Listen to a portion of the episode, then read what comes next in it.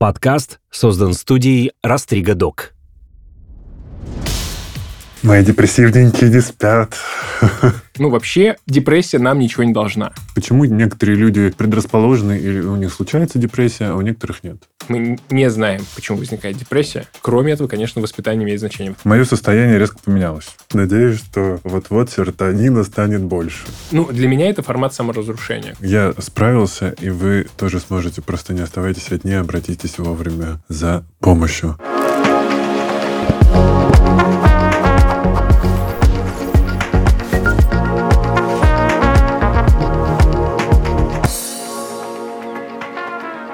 Это подкаст «Накопились токсины», его ведущий, душный зожник, главный физрук интернета Игорь Кун. Со мной в студии врач-психиатр Дмитрий Заносов. Привет. Привет. Спасибо, что позвал.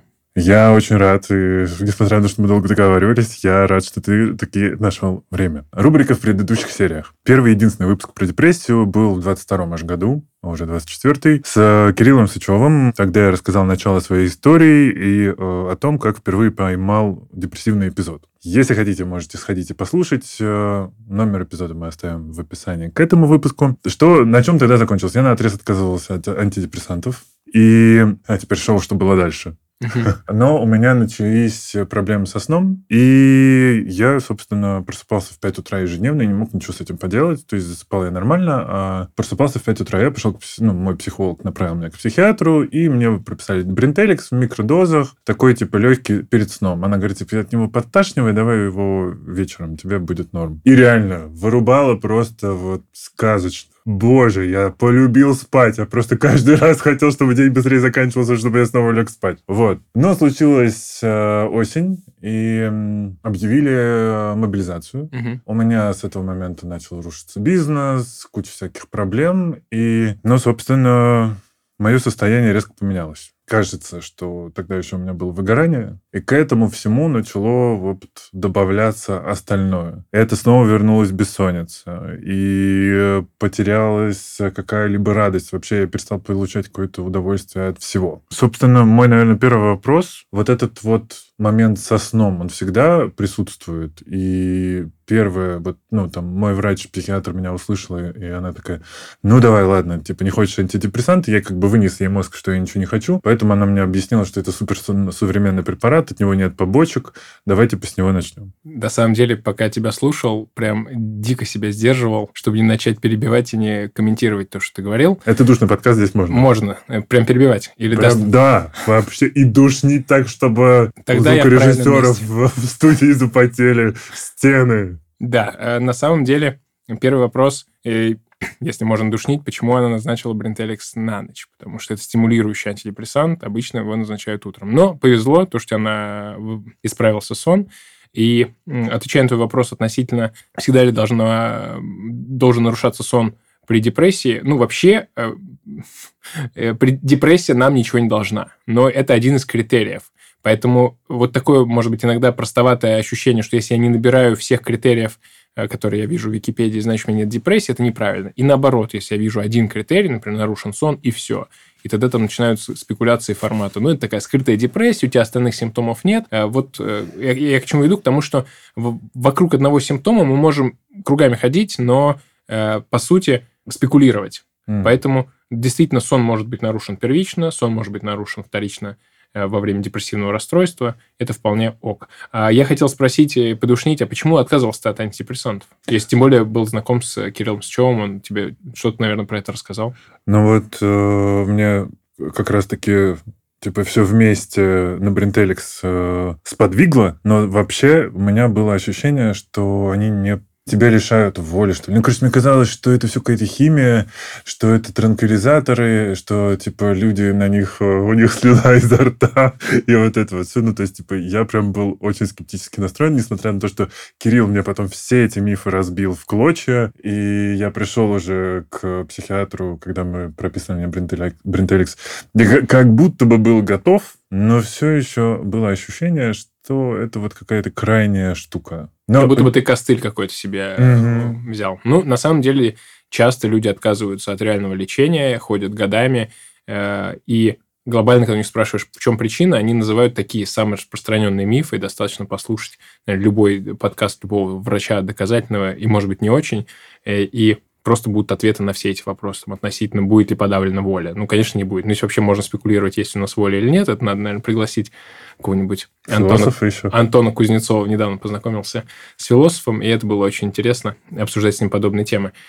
Вот. А э, что касается там буду я или не я, э, глобально депрессия – это не, не я. То, что депрессия отнимает э, функционирование, тяжело работать, тяжело учиться, тяжело достигать тех целей, которые сам перед собой ставишь. А когда антидепрессант убирает депрессию, то это, скорее всего, все-таки ты, а не... Ну, может быть, кто-то представляет, что начинаешь быть э, такой марионеткой в руках э, антидепрессанта, но вот по факту люди просто говорят, я вернулся к себе привычному. Но если антидепрессант mm-hmm. правильно работает, если он не в то время, не в том месте назначен, и человеку от антидепрессанта из его побочек плохо, то есть дополняет его патологическое состояние какая-то дополнительная симптоматика, то это другой просто разговор. Поэтому, когда люди боятся побочных эффектов, ну, просто есть опция прийти к врачу, рассказать повторно уже о том, что тебя беспокоит, когда назначили, и скорректировать лечение, которое не очень подошло. А вообще как происходит подбор? Давай просто коротко, чтобы люди вкурили. А вот как раз подбор происходит, исходя из потенциальных побочных эффектов. То есть... То есть, если у тебя нарушен сон, нам нужно сделать седативный антидепрессант, чтобы тебе дополнительно, кроме антидепрессивного эффекта, Хотелось спать сон. от него. Ну, не хотелось спать, да. Он будет, на, на, на, он будет назначен в вечернее время, то есть сон у тебя улучшит, а в течение дня Э, если тебе хотят спать, то это как раз излишняя седация, и ты с этим приходишь к врачу, если вдруг так возникло, говоришь, слушай, ну вот я теперь стал спать хорошо, кроме этого я еще и днем постоянно хочу покемарить. Ну, значит, не очень подошел препарат. Угу. Или э, у человека дополнительно тревожная симптоматика. Тогда мы, в этом меня так и было. Вот, тогда мы рассматриваем одни антидепрессанты, которые влияют на, ну, могут э, лечить тревожную симптоматику, и другие не рассматриваем, которые ее обычно не лечат. Бринтеликс, кстати, против тревожной симптоматики не самый эффективный препарат, угу. хотя офф-лейбл есть рекомендации при гензоном тревожном, в том числе. Ну, в общем, э, специфика подбора в том, что мы должны примерно предположить, какие побочные эффекты более ожидаемые у этого пациента. И если эти побочные эффекты желательны, в данном случае, вот как с сонливостью, или, например, с аппетитом, человек говорит, я во время депрессии еще и ем как не в себя. Соответственно, имеет смысл назначить ему в кавычках анорексогенный препарат, то есть тот препарат, который чаще остальных нарушает аппетит. Соответственно, мы как будто бы убиваем двух зайцев. А mm-hmm. механизм действия большинства антидепрессантов, самых назначаемых, примерно одинаковый. Это СИОЗС, селективный ингибитор обратного захвата серотонина, они блокируют молекулу, которая транспортирует э, серотонин из синаптических щелей. На опережение сработало. Вот есть СИОЗС, а есть еще с обратным захватом норадреналина. Какая Серотонина и норадреналина.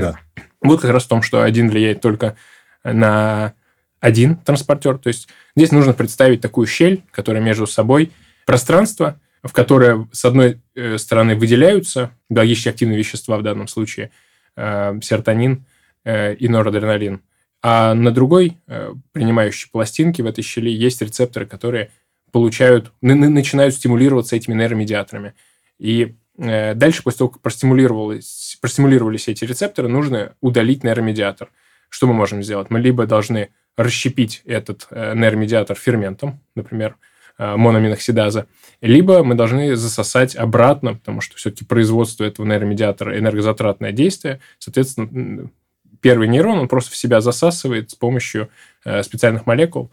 Если мы заблокируем эти молекулы, соответственно, он в любом случае будет разрушен и засосется обратно частично, но просто чуть-чуть дольше будет находиться в синаптической щели этот нейромедиатор – и таким образом будет чуть-чуть дольше действовать на принимающий нейрон, соответственно, давать немножко другую информацию нейрону, соответственно, получающий нейрон немножко изменит свою активность. Когда я получил картину из того, что я вот продолжил или снова стал просыпаться на рассвете, а я в тот момент возненавидел рассветы, а я очень люблю утро, я люблю готовить, и вообще такой у меня немножечко гедонистический образ жизни был. То есть, типа, я блогер, который говорит о еде и прочее, и мне правда нравится готовить и придумывать рецепты, я получаю от этого большое удовольствие, когда типа хопа в голове сложилась какая-то картинка, как что-то приготовить или испечь. Это все пропало, и э, и пропало удовольствие от чего-либо. Я прихожу, и мне набрали... Ну, у меня был какой-то ну, набор, вот, типа, уже в тот момент, когда, знаешь, типа, «Э, Игорь, я не люблю антидепрессанты, склейка, пять пачек дома, и, типа, завтрак, обед и ужин. У меня были противотревожные, собственно, антидепрессант, и все еще бринтеликс на ночь. Ну, то есть, типа, был полный набор. То есть, был еще дополнительный антидепрессант к бринтеликсу? Mm-hmm. Я не помню, что это было. Ага. А, нет, вспомнил Симбалта. Ага, ну тогда, тогда первый вопрос, почему только Бринтеликс с одной стороны отпадает, с другой, конечно, комбинация тоже очень странная. Ладно. Ну, оставим. И, да. очень, очень хочется всегда комментировать чужие назначения, потому что у меня есть такая рубрика у меня в блоге, где я комментирую чужие назначения, и с одной стороны, как будто бы ты не видел пациента, с чего ты вдруг решил, что ты знаешь, чем его лечить, но с другой стороны, ты видишь, что препарат с очень похожим механизмом действия в схеме. Ну, зачем mm-hmm. назначать два одинаковых препарата? Лучше подними дозу одного mm-hmm. из. Ну, вот э, э, был какой-то такой комбинейшн, да. Может быть, я путаю. Да, вроде нет. Эм, вот, в общем, я это все принимал, у меня пропала либидо, и я прихожу и говорю, так, ну, типа, уже совсем не, не делаю, давайте что-то менять. Мы начали менять мне препараты. Я хотел тебя как раз еще про антидепрессанты спросить, типа, в какой момент происходит повышение дозы, например? И может ли быть какой-то передоз антидепрессантами? Если такой правильный маршрут мы обсуждаем с пациентом, mm-hmm. то а, антидепрессанты при депрессивном расстройстве начинают действовать примерно через там, 3, 4, 5, иногда 6 недель, mm-hmm. если это, еще раз повторю, депрессивное расстройство. Если это назначено против тревожного расстройства, терапии или против обсессивно-компульсивного, там другие сроки. Соответственно, через это время имеет смысл показаться врачу, чтобы обсудить вообще, есть ли какая-то динамика. Может быть, появились какие-то новые симптомы. Может быть, э, симптомы ушли, но не до конца. Вот исходя из э, динамики, э, определяется дальнейшая тактика. То есть мы либо меняем дозировку, либо меняем препарат, либо добавляем что-то в схему.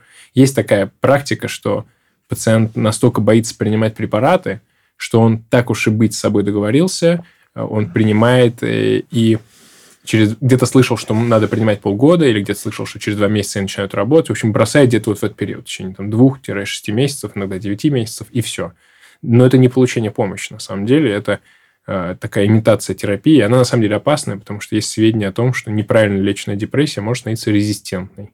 А резистентная депрессия – это прям большая проблема, потому что мы тогда уже перебираем любые препараты, там другие деньги, э, ну, относительно трат на препараты. О, да, и препараты стоили где-то по 5 тысяч. Да, но, может быть, кому-то понадобится там курс электросудорожной терапии. Ох. И тогда это уже там тысяч под 200. Просто нельзя как-то так себя чуть-чуть где-то от розетки подключать. Да, но это я не с целью запугать, но вот в том числе и врачи иногда не назначают повторный визит, и это большая проблема. Я раньше тоже думал, что вот э, сейчас я пациента вылечу, я примерно mm-hmm. прикидываю, чем я его буду лечить.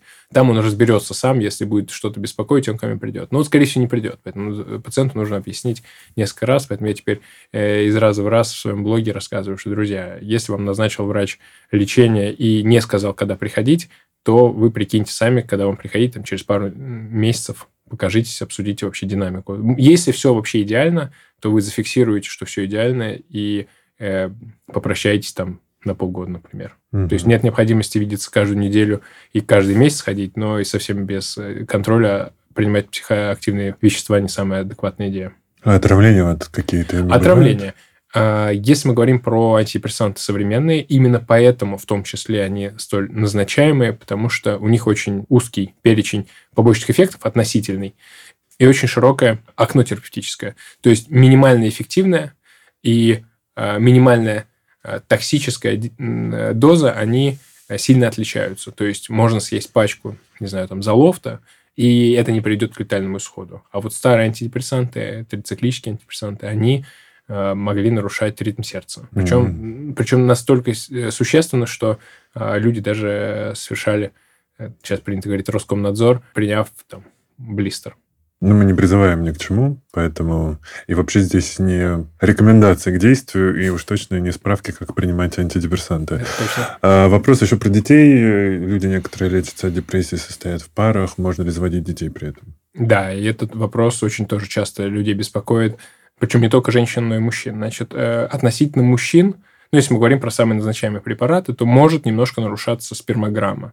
То есть в случае, если пара планирует детей, и вдруг почему-то не получается, нужно сдать спермограмму, и только в том случае, если там будет существенное отклонение, можно прикинуть, что это все-таки виноват антидепрессант. Вообще глобально никак не влияет. То есть на сам генетический материал, так что, например, принимал антидепрессанты и родилось, родился какой-то ребенок с какой-то аномалией. Это вообще невозможная история. А, что касается влияния на беременность у женщины, также не влияет на генетический материал. В большинстве своем, но мы не можем провести прямые исследования, рандомизированные клинические исследования, в которых мы просто отберем часть людей, которым будем давать антидепрессанты, часть людей, которым мы не будем давать, и потом сделаем какие-то выводы. Поэтому это просто все наблюдение за Э, за людьми, которые так сложилось, что они принимали антидепрессанты, и мы потом ретроспективно видим их результаты и видим, что э, СИУЗС, еще раз повторюсь, самые назначаемые антидепрессанты в мире, они э, в меньшей степени ответственны за какие бы то ни было врожденные врожденную патологию. Но э, могут, конечно, они нарушать, э, например, есть сведения о том, что может э, увеличиваться риск кровотечения, риск невынашивания плода, может увеличиваться давление в легких у ребенка новорожденного, э, может быть синдром в том числе отмены у некоторых препаратов, но э, всякий раз действительно взвешивается за и против. Поэтому если определенно точно матери нужно принимать э, препараты, а без них вероятность, что она в принципе родит Э, низкая, то, наверное, имеет смысл принимать антидепрессанты, во-первых. И есть, кстати, сведения о том, что женщины с э, нелеченным расстройством точно так же у них увеличен риск э, преждевременных родов, риск невынашивания беременности. И да, и, в общем, здесь неоднозначно, это антидепрессант влияет или само расстройство влияет. Ну, глобально кажется, что сейчас будет уже много накоплено сведений по большинству препаратов, Поэтому я бы считал, что просто нужно, чтобы врач не боялся однозначно назначать препараты, потому что есть просто часть таких врачей, которые, ну, вот написано в инструкции, угу. соответственно, я не могу это назначить. И отчасти они правы, потому что им, в принципе, за это нести ответственность. Поэтому э, мы всякий раз просто предупреждаем мать, мы берем с нее расписку, объясняем, что однозначно безопасных средств нет, но э, в вашем случае кажется, что условно, если высокий суицидальный риск, и там мать э, Роскомнадзорница, то кажется, что ну, здесь выбор без выбора. Ей нужно mm-hmm. получать лечение. То есть депрессия это не всегда про отсутствие удовольствия от каких-то таких приятных вещей. То есть я раньше любила сидеть в кафе с ноутбуком, а сейчас мне это не нравится. Вот у меня депрессия. Но ну, это же не так. Иногда люди просто выпиливаются. Да, и у нас э, был выпуск про послеродовую депрессию. Там тоже как раз э, был разговор про антидепрессанты. И героиня говорила, что она их начала принимать до, и с ребенком все в порядке. Лишний раз подтверждает то, что, то, что пишут в научных источниках. Заканчивая про антидепрессанты, я начал возлагать на них какие-то очень большие надежды, потому что я помню, что мне было дико плохо, плохо. А, у меня очень сильно все сказалось именно на коммуникации с людьми. Мне не хотелось общаться. Я испытывал какую-то физическую боль от каждого произнесенного и услышанного слова. Мне хотелось просто закрыться в каком-то замкнутом пространстве, не выходить и не ощущать этой боли от каждого человека, который пытается со мной коммуницировать. И когда появилось такое количество антидепрессантов, я начал прикладывать ответственность на них, что типа вот сейчас я выпью, вот сейчас прям мне полегчает, вот я выпил, сейчас вот, сейчас вот отпустит, отпустит, они отпускают. И как с этим быть? И часто ли такое бывает, что вот может быть, и даже это становится причиной отмены самостоятельной, потому что ты как бы ждешь, что тебе сейчас поможет, а тебе не помогает. Да, безусловно, один одна из причин, почему люди заканчивают терапию, потому что они не получают тот эффект, который ждали. Здесь э, надо много раз повторять пациенту, что эффект наступает не сразу и не в 100% случаев наступает в принципе. Поэтому мы должны Э, значит, подобрать правильную дозу, правильный препарат, подходящий под эту клиническую ситуацию, угу. и достаточное количество времени принимать препарат для того, чтобы оценить вообще он должен был уже в этот, в, этот, в этот период времени работать или нет. Потому что нередко от пациентов можно услышать, что вот я принимаю, вот я приняла сегодня с утра, а мне лучше не становится. Ну, это не стимулятор. От стимуляторов, действительно, которые у нас запрещены в стране, кстати, от них можно почувствовать эффект сразу. Но депрессия стимуляторами не лечится. Во всяком случае, еще раз повторюсь, в нашей стране не лечится, но есть э, подходы аугментации, усиления действия антидепрессантов стимуляторами, которые нам недоступны. Но это все равно тоже не первая линия. То есть мы даже усиливать антидепрессанты будем не стимуляторами. Поэтому ждать эффекта быстро и сразу, причем в тех сферах, э, на которые я обращаю внимание, тоже не совсем правильно. Когда приходит к врачу, он, э, скорее всего, будет если это структурированная беседа, то он будет разные сферы жизнедеятельности затрагивать, и, может быть, для вас э, очень важно, что вы не можете коммуницировать, не хотите коммуницировать, а врач это отметит как один из да, критериев, потому что он будет считать, что вот здесь важнее вот какие-то другие вещи. Ну, даже не так, может быть, не, не про важнее, а то, что это все в купе. То есть он не будет выделять, что вот нет коммуникации, он будет так, у человека вообще сейчас нет возможности работать. А потом приходите, так говорите, я сейчас начал, там, нашел новую работу, я, в принципе, стал чаще ходить в душ, принципе, мне даже какие-то вещи стали радовать, я там смотрю с удовольствием сериал, но вот коммуницирую по-прежнему плохо. Ну, то есть мы отмечаем, что частичный результат есть, и это уже неплохо. Вот это mm. основание для повышения дозы, если доза не максимальная. Мне как будто бы стало хуже через пять месяцев. Вот, типа, я помню, что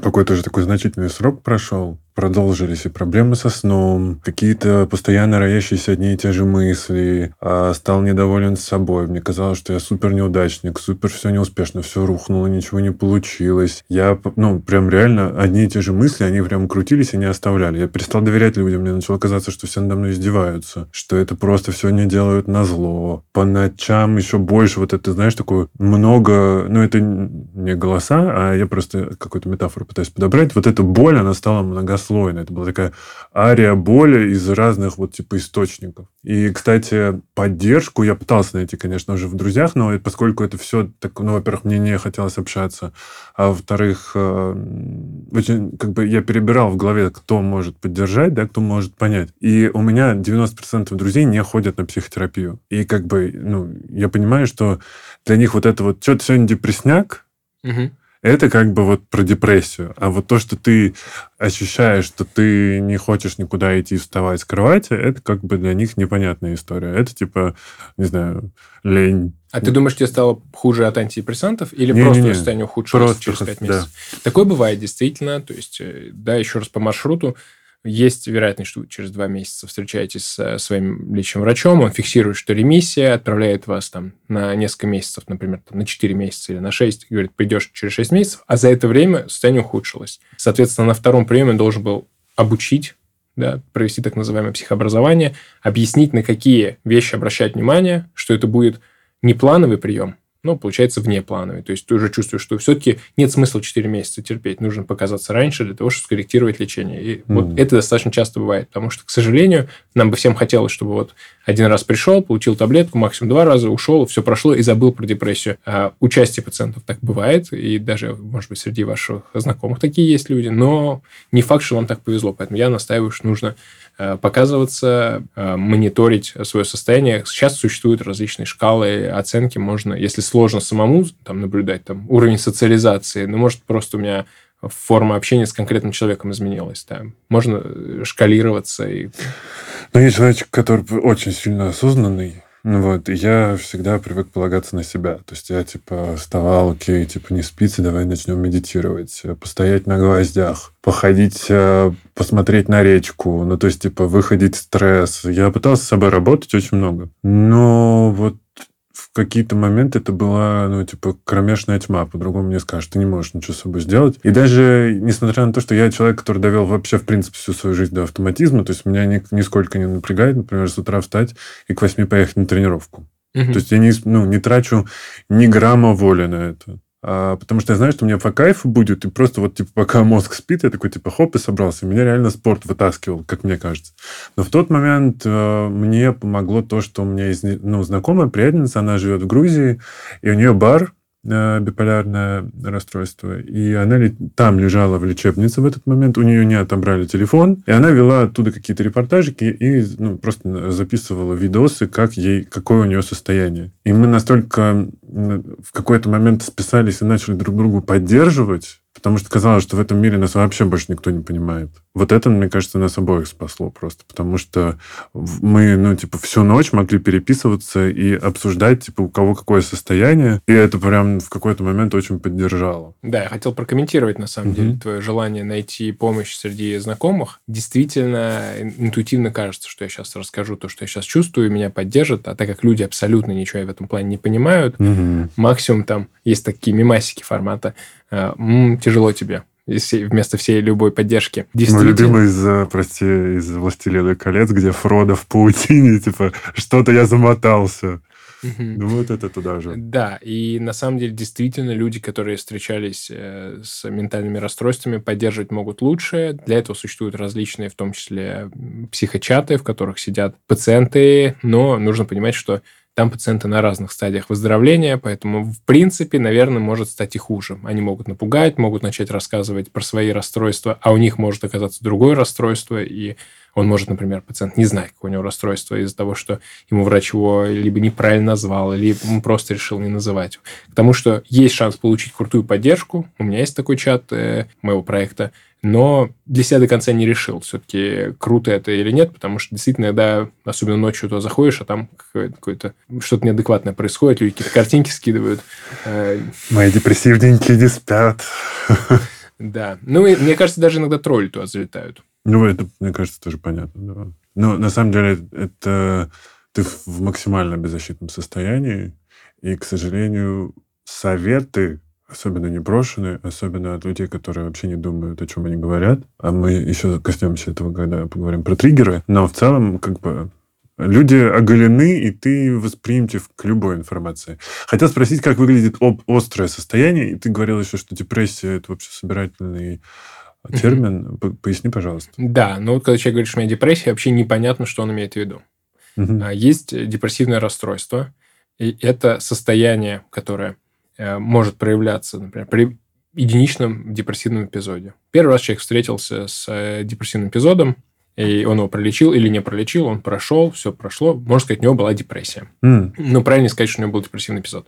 Когда депрессивный эпизод повторился, с латыни возвращающийся, это recurrence, рекуррентная депрессия. Соответственно, здесь уже акцент не на симптомах, Э, депрессивного эпизода, а на том, что эта депрессия может возвращаться. То есть прогноз немножко хуже. То есть с, каждой следующей, с каждым следующим эпизодом вероятность, что вернется депрессия, несколько выше. Ну, здесь даже логически понятно, что если у человека было два эпизода или если у человека было шесть эпизодов, вероятность, что будет семь, у того, у кого было шесть, сильно выше, чем у того, у кого было, э, было, было только два. Ну, соответственно, в данном случае мы тоже говорим, вот у человека депрессия его депрессия проявляется депрессивными эпизодами, периодически возвращающимися. Кроме этого, депрессия может быть в рамках биполярно-аффективного расстройства. В этом расстройстве депрессия – это лишь половина проявлений этого состояния. Кроме этого, еще у пациента бывает маниакальное или гипоманиакальное состояние.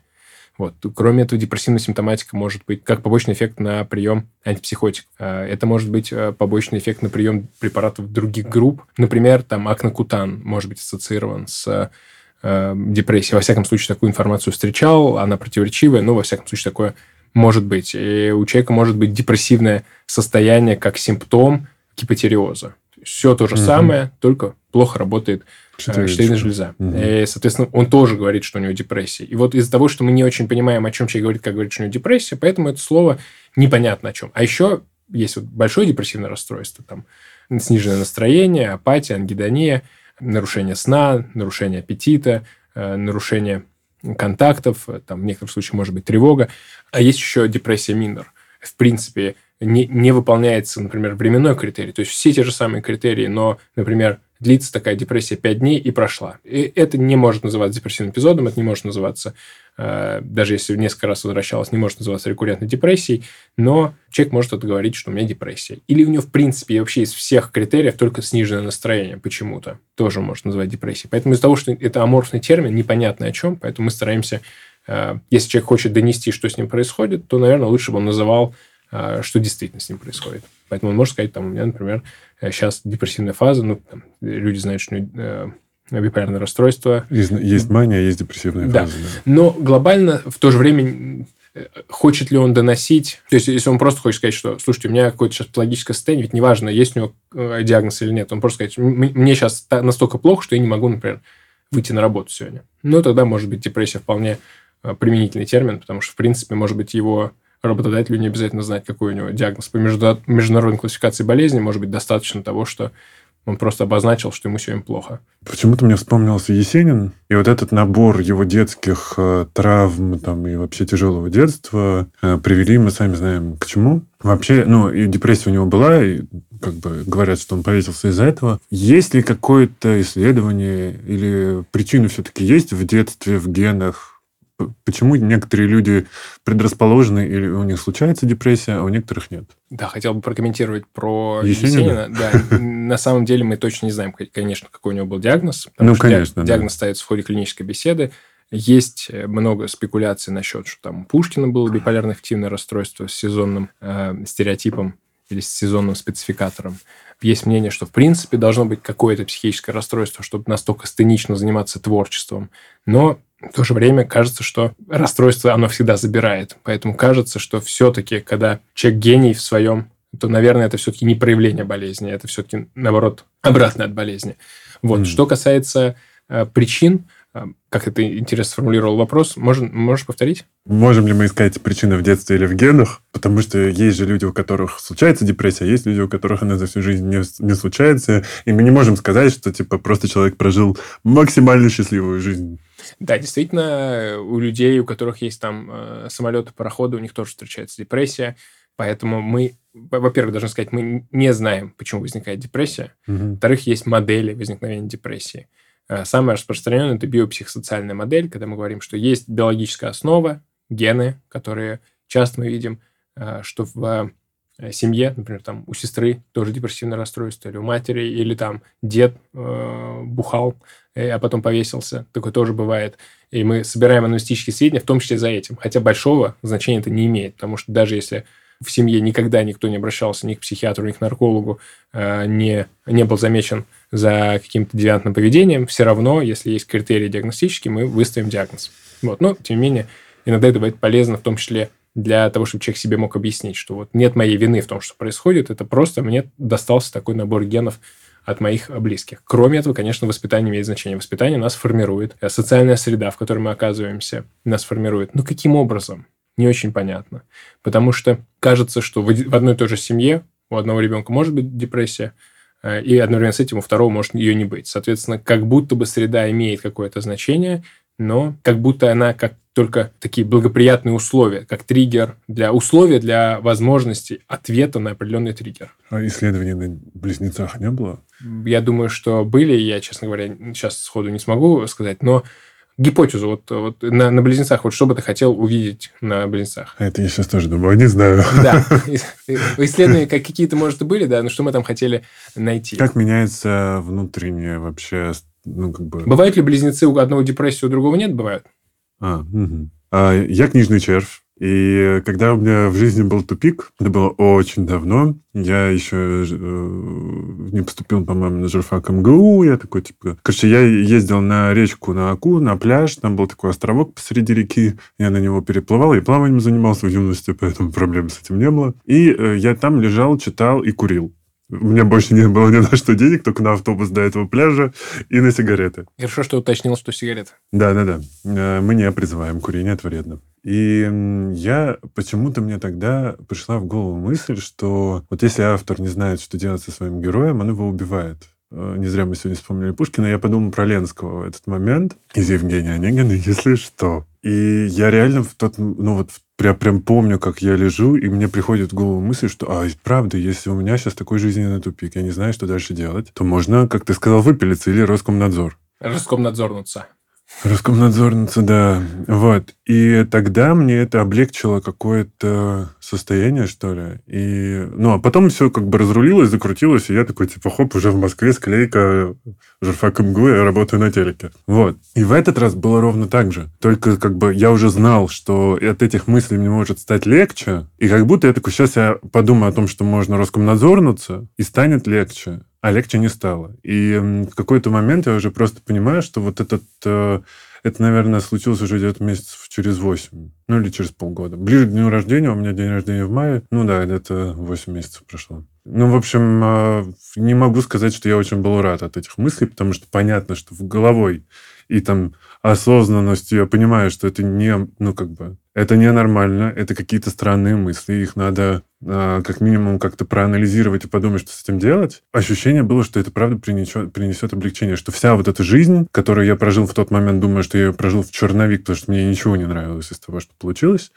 и я не видел выхода из тупика. Я говорю вот про сейчас. Казалось, что это реально выход. Вот часто ли приходят люди в такой острой фазе или с, с суицидальными мыслями, и что делают при этом? Я единственное в твоем рассказе не понял, а ты думал, что ты сейчас будешь думать о депрессии, и тебе станет легче, как в прошлый раз. Или же... Ну, или же ты ну, что я буду думать о том, что можно выпилиться, и мне станет легче, как тогда, да. Действительно, часто люди думают, что, может быть, даже как-то себя наказать, чем хуже, тем лучше. Я сейчас э, как-то себя сильнее опущу на дно, чтобы оттуда оттолкнуться, начинаю там какое-то Это саморазрушительное. я понимаю про что-то, да. А здесь было про то, что мне настолько все не нравится, то какой смысл дальше? Ну, типа, мне не интересно, что будет дальше. И вот это, кстати, на самом деле значительно хуже прогно- прогностически, да, потому что здесь как будто бы есть элемент отчаяния. Здесь я не Если специ- кому-то нужно лицо депрессии, я готов стать.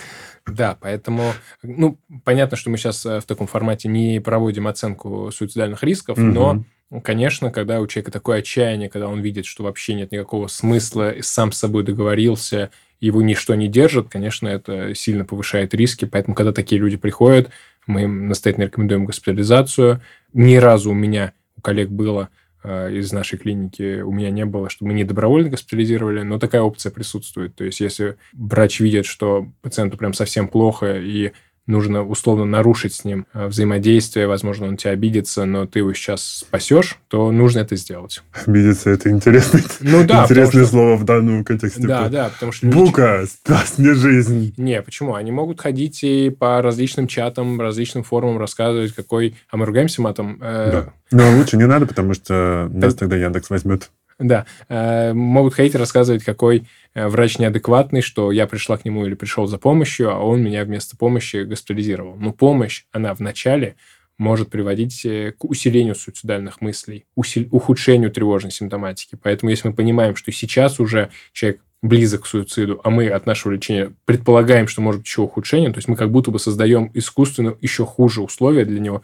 Поэтому, конечно, врач в его интересах должен подумать и принять, принять такое решение. Ну, здесь можно долго говорить, что, в принципе, из частной клиники недобровольно госпитализироваться очень сложно, потому что просто берешь и уходишь, потому что врач не имеет права тебя физически ограничивать, он должен вызвать скорую и настоятельно предложить, но кажется, что если врач адекватный и настаивает на госпитализации, поверьте, он это делает не, не чтобы вам навредить, потому что он, в принципе, сам не заинтересован сейчас сидеть эту всю документацию писать, вместо того, чтобы вас отпустить и получить от вас счастливое сообщение, что вам круто через месяц. Меня как-то понятно, что я там и прорабатывался, и с психологом работал, и осознанно, и спорт.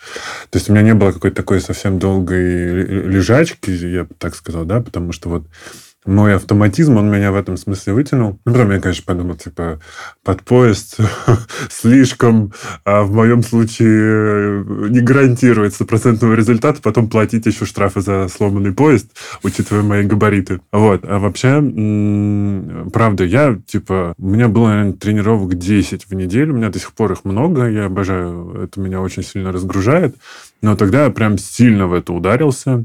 Ну, конечно, типа, спасло, в тот, наверное, спасло основное, когда сон на, ну, стал как-то нормализовываться. Мгм. Плюс я почему-то начал петь. Я просто сидел дома я один и пел. Постоянно хорошо, что у меня нет соседей с хорошим музыкальным вкусом, потому что, наверное, бы выпилились бы они. В итоге, и э, вот, короче, вот какой-то набор просто случайно собранный мной, он начал меня вытаскивать. Антидепрессанты в итоге после как раз-таки, а, наверное, летом вот этим, я сказал, что я хочу отменить. Сколько суммарно прошло, прошло время? Месяцев 10, наверное. Ну, считается, что надо 12 с момента ремиссии. А, ну, в общем, я понял, При первичном что... эпизоде. А, а, короче, несмотря на то, что, типа, вот буквально весной мне было плохо, а летом я решил отменить, я просто понял, что я больше, ну, типа, я не ощущаю никакого эффекта. И это, опять-таки, вот сейчас я тебя попрошу это прокомментировать. То есть, мне кажется, это неправильно я поступил. Абсолютно точно неправильно. Это же уже второй эпизод, поэтому там не меньше года, а лучше двух. А, С ну момента ремиссии, да, подчеркиваю. А ты говоришь, весной началось. Не, вообще началось, получается, в конце э, лета э, и прошел, по сути, почти год. Мгм. А, я понял, Да, я понял. но, э, то есть, типа, антидепрессанты начал принимать, наверное... Ну, где-то вот де- месяцев 10 прошло, да. Мгм. Ну, это второй эпизод, потому что первый был, мы обсуждали еще в 2020 году. Мгм. Правильно, да? Я помню, в 2020 году там... Не-не, а, короче, сначала... Как получилось? Типа сначала, в конце лета, мне поставили ложный диагноз о том, что у меня вторая опухоль. Ага. Это привело меня к депрессивному эпизоду. Конце, конец И- лета 22 Да. Мгм. И когда нам, а, ну, объявили мобилизацию, это же этот же год был. М, То да. есть, типа, это, получается, меня вот как раз догнало еще все еще осень, конец осени. А, наверное. тогда это все-таки был э, единственный эпизод. До этого не было депрессии. М. Да, тогда год надо было. Ну, в принципе, 10 месяцев допустимо, потому что пишут, то раньше писали 6, сейчас говорят 9-12, поэтому нормально, допустимо. Но если, Но Ну, если не было такой ремиссии... кайф, если честно. на отмене, потому что улуч... улучшились какие-то функции, ушли побочки. У меня ощущение было до отмены, что я вот типа живу на, если мы представим линию, и это типа нулевое значение, то я живу на нуле или в минусе. То есть ноль минус, ноль минус. То есть у меня либо никакое настроение, и нет никакой ни радости, ничего. То есть ничего не радует. Либо я в минусе. И я просто сказал, что я больше не хочу никаких экспериментов с препаратами. Давайте, пожалуйста, все отменять. Естественно, мы были на связи и с психологом, и с психиатром. Но в итоге мне прям... Я реально через пару недель ощутил какой-то первый кайф от того, что я проснулся утром, приготовил свой любимый завтрак и кайфанул от этого. Но здесь нужно разделять. Это у тебя все-таки была такая апатия и ангидония, как побочка антидепрессанта. Такое редко, но бывает. Если у тебя была симбалта, она реже остальных, но тоже вызывает. Да, СИОЗС – индуцированная апатия, которая встречается и при применении антидепрессантов других групп, но просто у СИОЗС чаще, ча чаще были в этом замечены иногда к апатии. Апатия – это может быть широкий термин, который в себя включает в том числе ангидонию. Поэтому, угу. если это была побочка... Поясни, пожалуйста, все термины, потому что а, люди могут... Апатия – такой тягостный психологический синдром, когда человеку просто ничего не хочется. Угу. Просто хочется смотреть э, в стену, но это даже не то, что хочется смотреть. А, Он а, только это и может. А, только это и может. И ничего не радует. Здесь э, есть некоторые несогласия у следователей, у исследователей. Угу. Кто-то относит ангидонию к апатии, говорит, что это, в общем-то, а, а, ангидония это что? Ангидония, когда ничего не радует. А. Кто-то говорит, что зачем э, плодить сущности, зачем вы э, другой психологический э, феномен э, засовываете в, э, в другой. Без разницы. Глобально, в принципе, сиузес-индуцированная апатия может проявляться такой эмоциональной сглаженностью, когда человек говорит, блин, я вообще и положительных эмоций нет, и отрицательных эмоций нет. И мы можем, кстати, возвращаясь к вопросу о том, как мы назначаем медикаменты. Есть часть пациентов, которые приходят и говорят, я очень эмоционально не сдержанный. Я начинаю раздражаться на своего партнера, меня раздражают мои дети, я могу закипеть в метро, а этого не было. Вот эта эмоциональная сглаженность, она как будто бы желательный эффект в данном случае. То есть мы ждем. Я понимаю, да, но меня это не радовало. Ну, вот. в смысле, слишком было гладенько все. Да, когда у человека и так ангидония, апатия, и от как побочка возникает еще ангидония и апатия, mm-hmm. то здесь нужно тонко разграничить, потому что от ангидонии на самом деле более тягостно воспринимается, чем во время депрессии. Но здесь более тягостно относительно чего? Относительно того, что зафиксировал врач в карте, когда он назначал антидепрессант, если он вообще э, вел какие-то записи. Поэтому, конечно, имело смысл с этим прийти к врачу, но твое решение отказаться от всего – это вообще закон, Поэтому врач не имеет права продолжать тебя заставлять э, принимать препараты. Ты говоришь, все, перестань, объясни мне, как это отменить. Все, надо вот в этот момент сказать, что все, вот я тебе рассказываю, как отменить. Угу. Очень плохая тактика, когда врач говорит, нет, я считаю, что будешь принимать, потому что, ну, нет, здесь не будет комплайенса. Врач будет, пациент будет думать, что его ну, как будто бы насилуют. Поэтому нет, я прям дико против. Ну и самостоятельно не отменяем, потому что нельзя просто взять и бросить пить препараты. Да, лучше так не делать, потому что может быть синдром отмены. Синдром отмены может очень тягостно переноситься. Что-то у меня еще... Может быть, про синдром отмены чуть-чуть, Давай. чтобы как это проявляется. Это угу. различные вегетативные проявления, это учащенное сердцебиение, потливость, э, учащенное дыхание. Может казаться, что много мыслей тревожных в голове или, наоборот, пустота в голове. Может э, какой-то тремор появляться, может быть э, синдром беспокойных ног, нарушается сон, нарушаться аппетит. И вот это состояние может длиться там, неделю. Mm. Достаточно тягостно переносится, особенно если было все более-менее неплохо, а тут вдруг раз отменил препарат, и кажется, что вот все были правы, кто рассказал, что это вызывает привыкание, зачем меня на эту дрянь подсадили. Ну, ключевое то, что не надо так делать. В принципе, угу. это не в чистом виде синдром отмены, это синдром отскока. То есть ваши рецепторы привыкли к такому метаболизму, поэтому, когда вы резко убираете агент, который меняет ваш метаболизм, я имею в виду обмен, в данном случае, нейромедиатора, то логично, что ваша нервная система каким-то образом отвечает на эти изменения. Ну, есть шанс, что и никак не ответит. То есть не всегда, но лучше так не делать. Про триггеры. Э, недавно мой один мой лучший, ну, я бы сказал, реально лучший друг. Они с женой просто какие-то невероятно осознанные люди, но при этом он очень такой эм, любит йогу и верит в аюрведу. И он мне говорит, а, ну, в общем, там разговор зашел какой-то его знакомый, который что-то там у него какого-то совета попросила, и он мне говорит, вот у тебя же была опухоль, которую тебе удалили. Но ведь в аюрведе Э, такие заболевания, там написано, что они посылаются тем, кто жить не хочет. Я до сих пор не разговариваю с ним, уже месяц прошел, э, потому что просто меня триггернуло, ну, месяца два, наверное, меня триггернуло так, что я, ну, типа, наверное, ну, снова 5 утра, здравствуйте, И э, я такой, типа, сразу звоню психологу, говорю, так, нам нужно немножечко покопаться. Это И- такая психосоматика, на самом деле. Она распространяется не только на психические расстройства. Часто адепты психосоматики находят причины такие психологически понятные, в кавычках, для объяснения в том числе и вот он, э, опухоли головного мозга. О, да, мне на УЗИ сказали, еще когда я в самом начале только разбирался с этим всем, мне сказали, типа, врач. Точнее, это не врач, это медработник, получается. Ну, да? э, если УЗИ делал, то вообще Да. УЗИ должен врач делать. А, ну вот. Он говорит, типа, а у тебя в детстве не было событий, которые, типа, могли спровоцировать? Например, ты очень хотел вырасти и уйти из дома, или, наоборот, тебе нужно было стать взрослым и всех спасать? Я говорю, да. Ну, вот у тебя отсюда это заболевание. Вот нечего было хотеть в детстве никого спасать. Вот э, такой должен был вывод ты сделать, наверное, из этой истории. Да, да, да. У меня дико пополыхает это от всего, с одной стороны. С другой, такой думаешь, так, ну, наверное, у меня работа никогда не кончится, потому что э, это, это почему-то имеет отклик у людей. То есть они такие, «М, наверное, действительно, то, что у меня болит горло, это потому что я что-то там высказаться не могу, поэтому нужно подобрать слова, которые я выскажу своему там партнеру или начальнику. Боже, хочется вып- выпуск про психосоматику.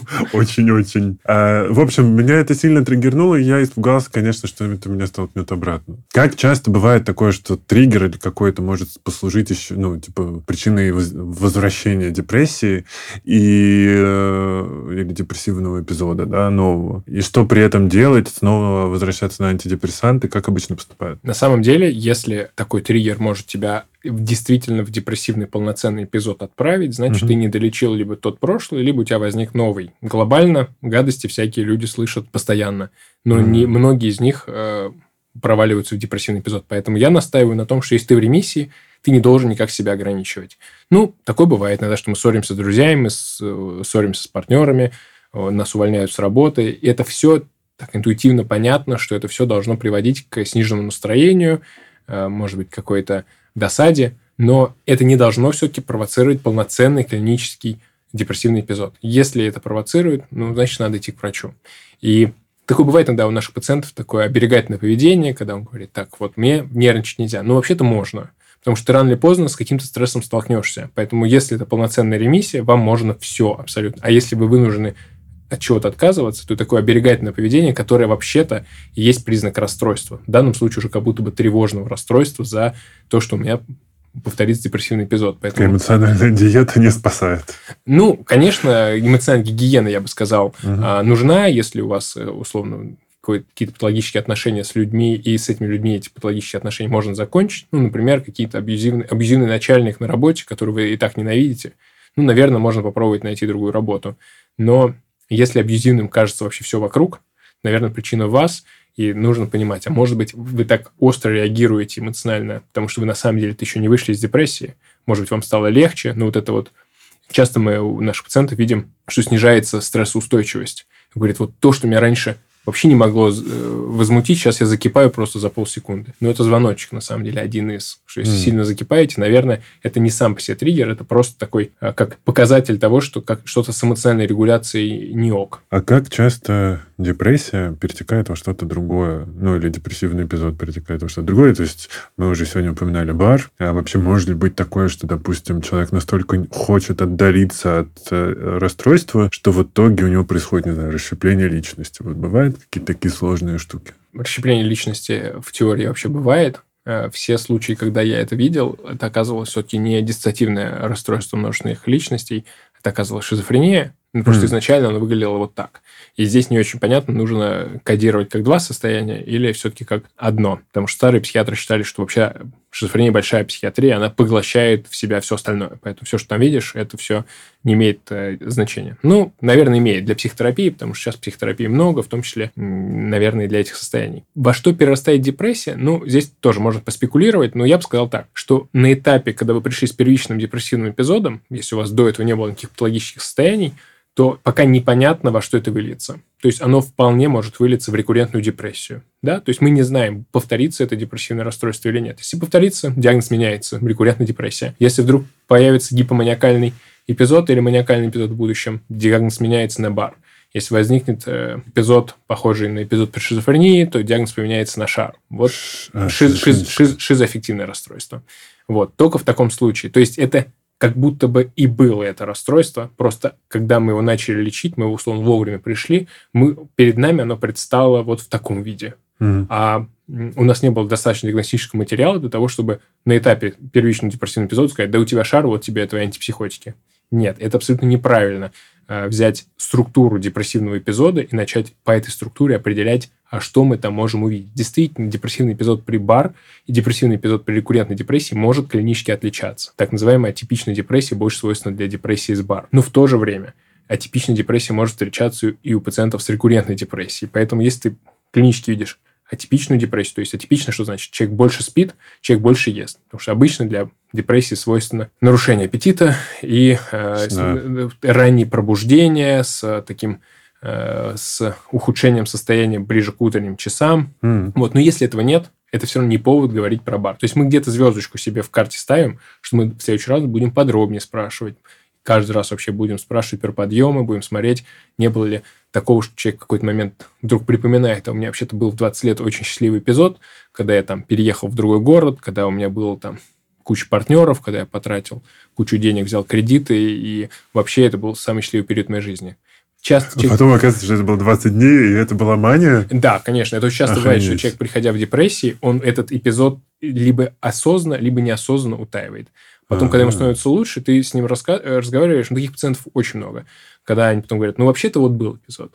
И хорошая практика, мне кажется, когда врач пациент обучает, в в очередной раз возвращаемся к э, теме психообразования, Мгм. объясняет пациенту, что у тебя не рекуррентная депрессия, а бар, потому что вот этот эпизод, помнишь, сам помнишь? Он говорит, да, помню. Потому что это на тебя принципиально не похоже. Ты вот сам по себе, приходя там, на тусовку, ты сидишь на стульчике, ни с кем не общаешься. Так было всегда. А тут ты стал лидером в компании. Вот был такой пациент, он вдруг стал самым лучшим продажником автомобилей в своем городе, так что на него равнялись, и он даже отказывался от повышения, потому что на повышении у него там уже не было коммуникации с э, потенциальными покупателями, он не мог так много зарабатывать, потому что настолько у него был, было много энергии, настолько он зажигал людей, что он мог впарить, ну, прошу прощения, может, не впарить, может, продать, потому что впарить как будто бы есть какой-то негативный оттенок, но, в общем, настолько мог замотивировать покупателя купить э, машину, что его ставили в пример вообще всей, всей сети салонов. И говорит, а потом, а потом это состояние раз и резко выключилось. И я как бы понимаю, что, что как будто бы это был другой я. Вообще, ты, мне кажется, люди сейчас тоже немножечко офигеют.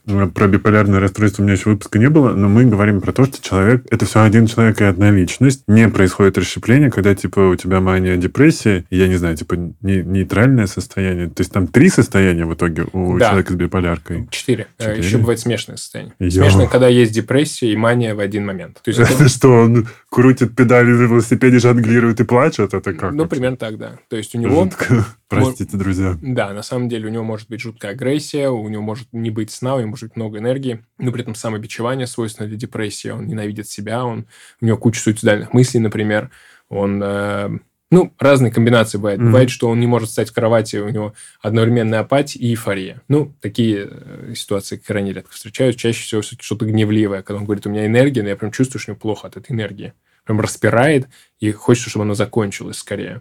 Ну, А ты ты не думал, не знаю, или тебя не спрашивали, почему в тот момент, когда тебе так плохо, ты еще, типа, аккумулируешь вокруг себя вот это- то, что ты сказала, типа, оттолкнуться от дна, но тут в данном случае я говорю про, типа, ты смотришь эти все депрессивные фильмы, ты бесконечно какой-то контент плохой поглощаешь, ты, ну вот в моем случае там я читал э, очень много всего, и э, помню, что, ну, типа, это были не, не радостные книжечки такие, знаешь, типа, эй, нет, как будто ты, правда, хочешь только хуже себе сделать, хотя, как бы, на самом деле это не так, но вот как Ну, будто в этом, в этом состоянии ты можешь поглощать только хреновый контент, который не добавляет настроения. Ну, я бы на вопрос, почему не смог ответить, я Ну, бы ну да. просто ответил на вопрос, что а, бывает ли так, и знаем ли мы про такой феномен. Действительно, такое есть, что люди часто начинают как будто бы все-таки... Ну, для меня это формат саморазрушения, когда он прибегает к таким вещам, от которых ему становится еще хуже.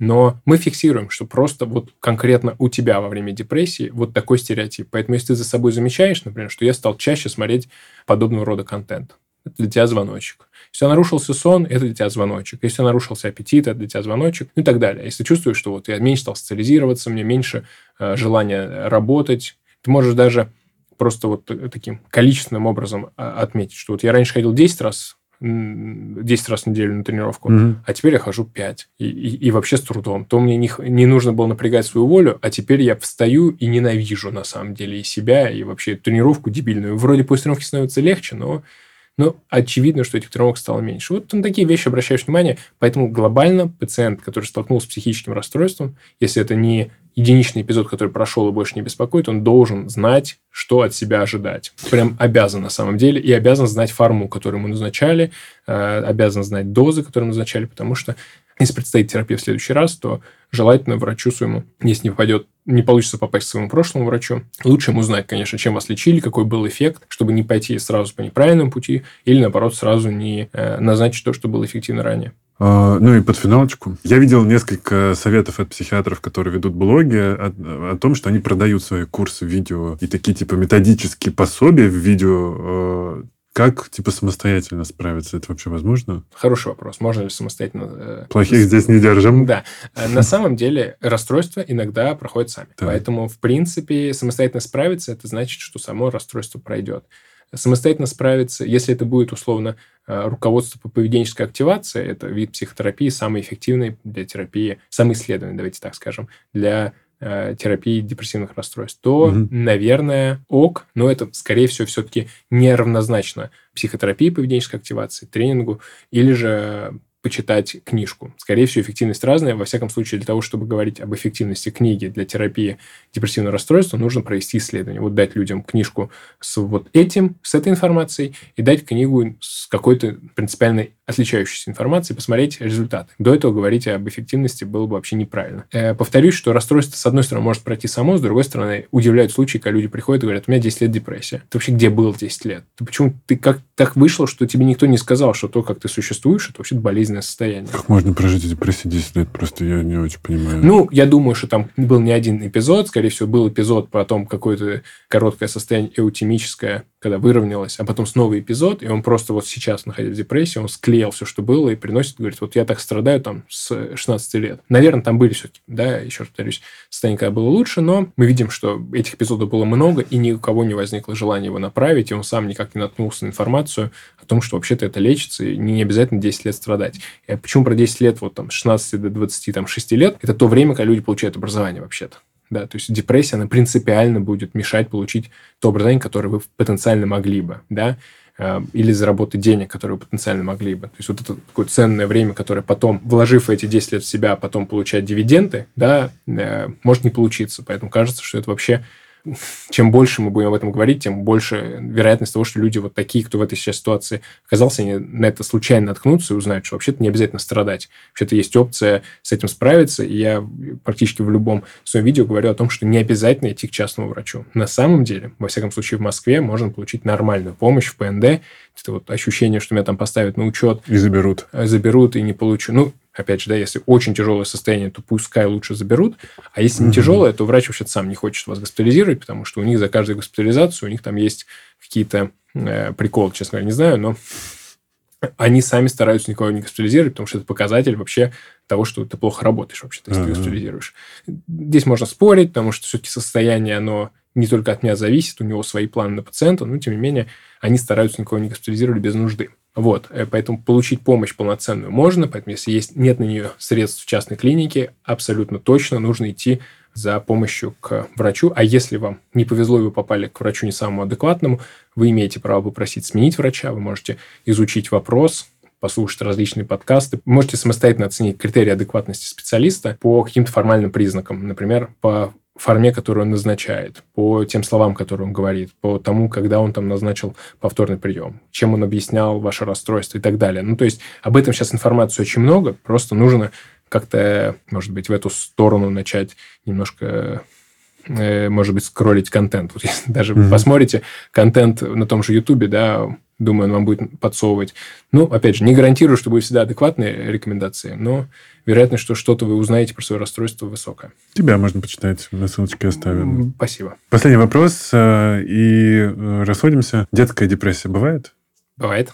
К тебе приходят? вообще Я не детский врач, но, конечно, детская депрессия бывает. То есть это нужно к детскому врачу идти? А, да, есть Мгм. специалисты, которые специализируются исключительно на, детях. Я На знаю, что в Европе у них вообще терапевт только может стать детским психиатром. У нас не так? У нас вообще нет детского психиатра как специальности. М-м. У нас э, психиатр занимается всей психиатрией, в принципе, даже в том числе и наркологией. Но есть отдельно врач-нарколог. Ну, то есть глобально я бы не стал заниматься наркологическими проблемами, но в случае, когда нет нарколога, э, и это диагноз F, то может его и психиатр поставить.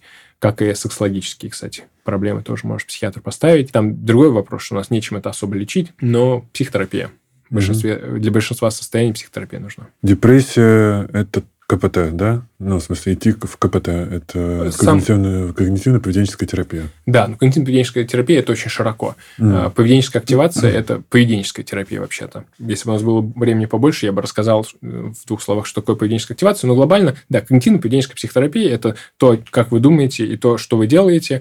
И э, есть различные школы когнитивно-поведенческой психотерапии. Там третья волна – это схема э, терапия, акт-терапия, CFT-терапия. В общем, есть менее исследованные методы, но ключевое здесь, что это не гештальт, э, не психоанализ, не гипноз, а все-таки что-то, что легче исследовать. Да? Мы не говорим, что однозначно, э, например, э, гештальт неэффективен. Ну, просто когда у нас будет накоплено достаточно данных, что это сопоставимо, например, с поведенческой активацией, тогда мы будем рекомендовать.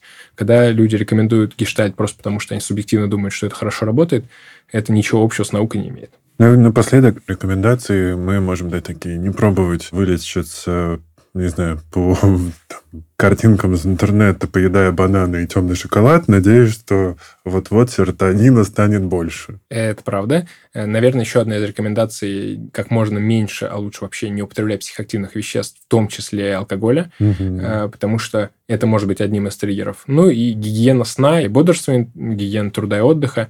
Э, В общем-то, этого вполне должно быть достаточно. Может быть, еще социальная гигиена в плане эмоционально стабильного окружения, кто не считает, что вы его психотерапевт, а со своей психологией обращается к специалисту, а не думает, да, получилось, как будто бы я обраточку кинул. Но нет, на самом деле, действительно можно понять, что люди, которые не являются психотерапевтами, они поддержку полноценную оказать не могут. А если они начинают вовлекаться, то для них это может быть вообще травмирующим опытом тоже. Врач-психиатр Дмитрий Заносов. Спасибо, что пришел. Спасибо большое, что пригласил. Буду рад э, всегда говорить э, о психиатрии, психотерапии, о психических расстройствах и о том, как э, помочь нашим пациентам и как людям, которые с этим еще не столкнулись и, надеюсь, не столкнутся, как им заметить первые признаки, может быть, у окружающих, э, психпросвет.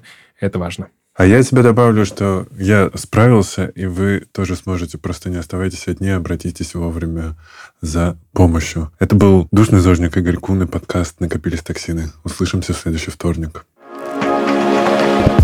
thank